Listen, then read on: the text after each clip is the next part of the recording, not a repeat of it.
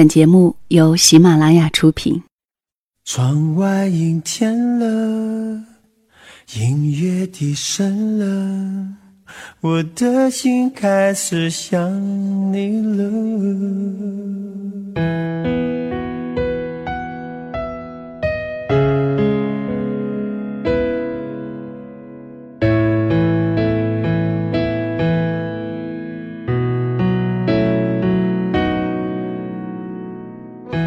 如果一个人是一个开始，两个人是不是结局？如果一段情是一个故事，那么两颗心会不会延续？有没有人让你甘心低到尘埃里？有没有人专注的陪着你，从一生走到一世？每周日晚，两个人一些事。为你讲述那些年我们的故事。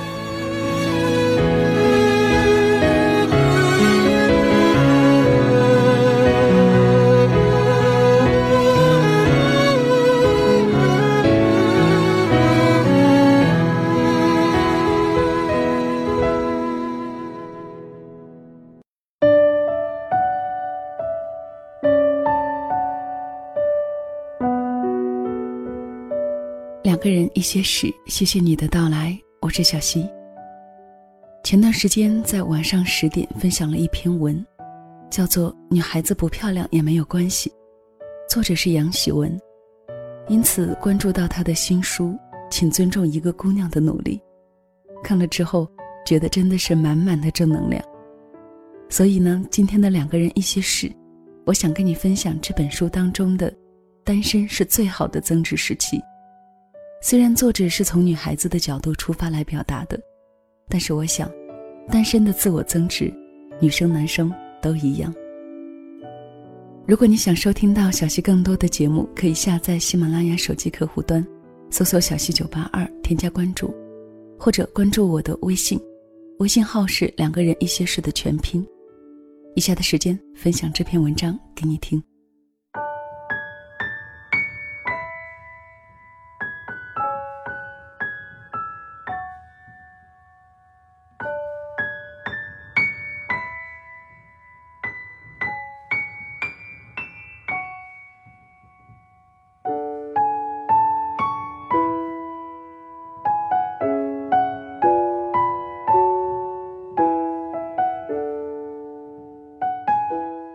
十几岁开始，我渐渐被迫习惯了一个人的时光，仿佛作为一个成年个体，从这个年龄出发，就有了必须要独自去经营和挑战的生活，和他人再无牵扯的关联。于是，在那些孤独的日子里，我一个人找工作，一个人吃闭门羹，一个人决心辞职，一个人申请签证，一个人坐十几个小时的飞机。落在南半球的绿草丛生里，在那里一个人吃饭，一个人读书，一个人坐在咖啡馆的角落喝热可可。最惨的是，那一年我和男朋友分了手，生活里至此少了一个可以分享快乐和幽怨的角色。我突然发觉，身边怎么连个一起看电影、分享爆米花的人都没有了。坐在电影院最中间的位置，看一场刺激暴力的枪杀片儿，三 D 眼镜里的子弹，嗖嗖地射在我身上。我捂着胸口，被一群扭曲在一起的情侣包围着，一个人暗暗流着泪。那段身处异国的时期，即便把生活用打工装满，每天晚上回到家里，心里却依旧是空空的。失去了身边男生的长久陪伴，仿若失去了一种共同探索生活的乐趣。我听得到生命里有一扇窗被重重的关上，从此再也不能够从那里窥探到外面世界的璀璨和美好。于是每天晚上十点后，从打工的餐馆回到家，一颗心百无聊赖，趴在床上，打开电脑看两集柯南。五分钟刷新一次人人网和朋友圈这几乎成为消遣孤独的必备程序。可是长久以来，我的精神异常空虚，生活严重缺乏动力。这是一种从心理上散发出的苍白，比体力上的疲惫更要糟糕。深夜里盯着天花板，身体早已睡去，精神上却清晰无比。呆呆地看窗外投进来的车灯，在床上拉出长长的光影。双手揽住膝盖，一边害怕鬼怪，一边害怕明天。我听得到自己失望的声音。在无边的黑暗中蔓延。这就是你如复一日的生活吗？有一天，在网上刷朋友圈的新鲜事，读到一篇文章，讲的是台湾文案教母李新平，如何用诗歌般的创意文字，将诚品书店塑造成为台北市的文化地标。他为诚品阅读杂志做形象广告，后来就成为广告专业学生的必修课。海明威阅读海，发现生命是一条要花一辈子才会上钩的鱼。梵高阅读麦田，发现艺术躲在太阳的背后乘凉。弗洛伊德阅读梦，发现一条直达潜意识的秘密通道。罗丹阅读人体，发现哥伦布没有发现的美丽海岸线。加缪阅读卡夫卡，发现真理已经被讲完一半儿。在书与非书之间，我们欢迎各种可能的阅读者。他为成品旧书拍卖会的文案，也受到粉丝的热烈追捧。过期的菠萝罐头，不过期的食欲；过期的底片儿，不过期的创作欲；过期的 Playboy，不过期的性欲；过期的旧书，不过期的求知欲。那一年，三十七岁的李新平已经去过三十七个国家。用七年出版二十六本书，坚持一天读一本书，一天看一部电影。他说，每天看一本书，一年就能与别人有三百六十五本书的差距。阅读是一个很棒的感受，召唤另外一个灵魂来跟你对话，这是最大的资产，没有人可以拿得走。这个把生命活成一场盛宴的女人，就成全了我日后的自我救赎。那时候精神上贫瘠不堪的自己，迅速被那种向上的生活方式所吸引，倚在床头披头散发，借着台灯微弱的灯光，一边吃薯一边喝软饮，觉得生活无聊透了的我，不禁问自己：距离三十七岁还有多少日子？到那个时候，我可以成为李新平那样背着大大的双肩包，用纸笔相机。来施展创作欲、满脑子都是新鲜想法的特立独行的女人吗？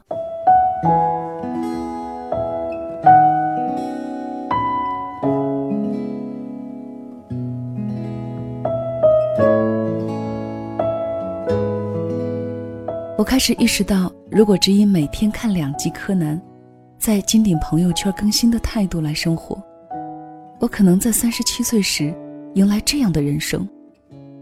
熬到了柯南大结局，或许也顺便看完了《银魂》和《海贼王》。朋友圈的更新日新月异，只有我被腐蚀在岁月的尘渣里。这种关于未来的设想，像是一记耳光，啪的一声落在我年轻的生命里。从前的我坚信，男人是一扇窗，可以带我领略外面无尽的风光。他们对世界有一种无边的探索欲，天生懂车、懂历史，也懂股票，脑瓜一转就知道哪里有青山绿水的美景，哪里有精致可口的西餐，哪里的电影有最好的音效，哪里的酒吧有知名乐队驻唱。所以，当这扇窗被关上，我的世界仿若失去一束光，却忘记我也有生命自备的锄头。只要抬起来亲自动手，也可以砸掉隔开自己与世界的这层屏障。在单调枯燥的生活里，竖一扇宽敞明亮的落地窗。生活的层次深浅，最终是要依靠自己去决定。就是在那一年，发觉单身的时光，并没有想象中那般无聊。虽然失去了两个人一起尝试新鲜、构造浪漫的快乐。可是，如果能够在生活里为自己树立良好上进的目标，在持续不断的坚持下，目睹生活过得蒸蒸日上，也是一件踏实美好的事情。我为自己的人生列出了一张清单。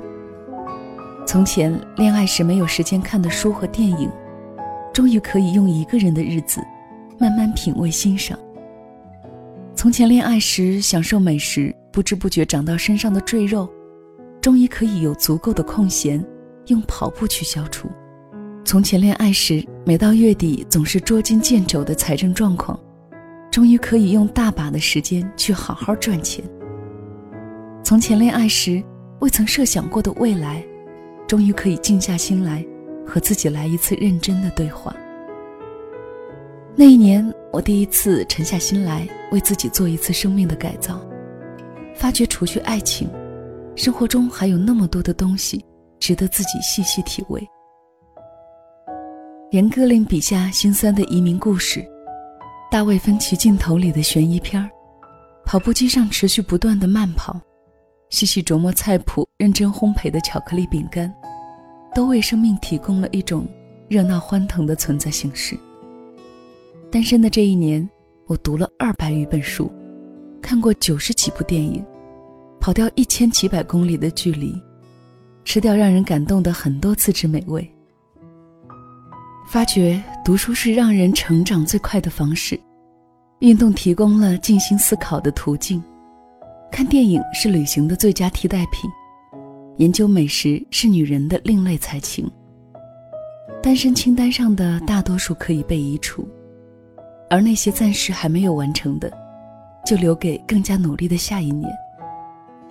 我的精神达到前所未有的活跃度，回望一条从一个心灵贫瘠的小丫头，过渡成一个内心宽厚的成年女子的途径，我想，我终于可以理解前任。释怀那年他对我的万般嫌弃。一个外观不过硬、内心层次又不太高的姑娘，是不配得到好的爱情的。感性多于理性的女人，总是喜欢用经济学去衡量爱情，把不同质量的男人比作股票，纷纷想扔掉垃圾股，抓牢潜力股，看准绩优股。可是，在购买股票之前，若想稳赚无赔。是否也应该保证自己是个深谋远虑的智慧股东呢？几天前去朋友家做客，朋友正忙着做家务，弯着腰除尘，抬头时撞到坏掉的微波炉，顿时眼泪忍不住的掉下来。我急忙安慰，朋友却摇摇头，不是因为太痛，是因为心情太糟。我怎么总有做不完的家务，但又不完的心事呢？我环顾这个小小的家，只不过经历一年的时间，角落里就堆满杂物，需要清洗的衣服垒得老高，天花板上的霉点清晰可见，锅碗瓢盆堆在水池里，还带着上一顿的食物残渣。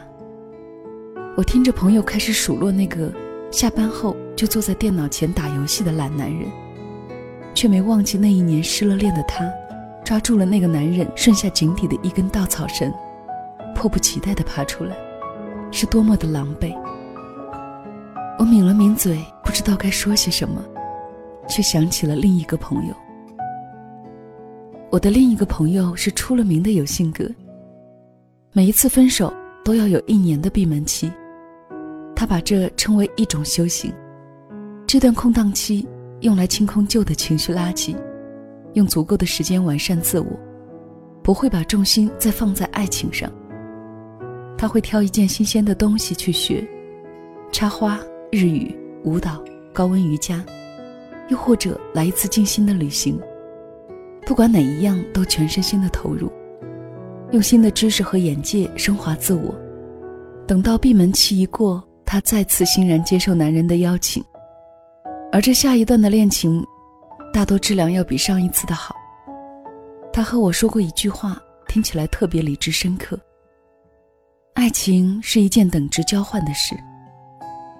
你不会蠢到在现实中用高价去买一瓶假的香奈儿五号。同样的，没有好男人甘愿无条件的去爱一个廉价的女人。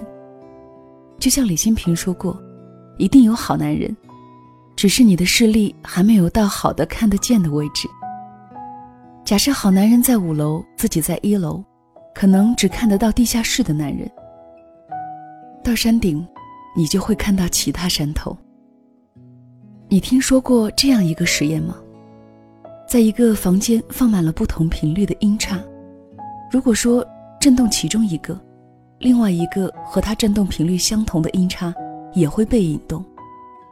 后来，它延伸为一个理论，多年来被身边的人不断的证实：一个人的思想、情感都带有一定的振动频率，所以会吸引和他振动频率最相近的人、事和物。所以，我亲爱的小姑娘，现在的你，或许失了恋、单了身，还在对那段伤心的旧情耿耿于怀，请收起你的眼泪和失落。因为，生活欺骗过我，也告诉我，生命是一场公平的赛程。在时光轴的这一端，你潜心修行，那一端就一定会有更好的人在等着你。他健康向上，幽默开朗，睿智忠诚，正等着许你一生的好光阴和不辜负。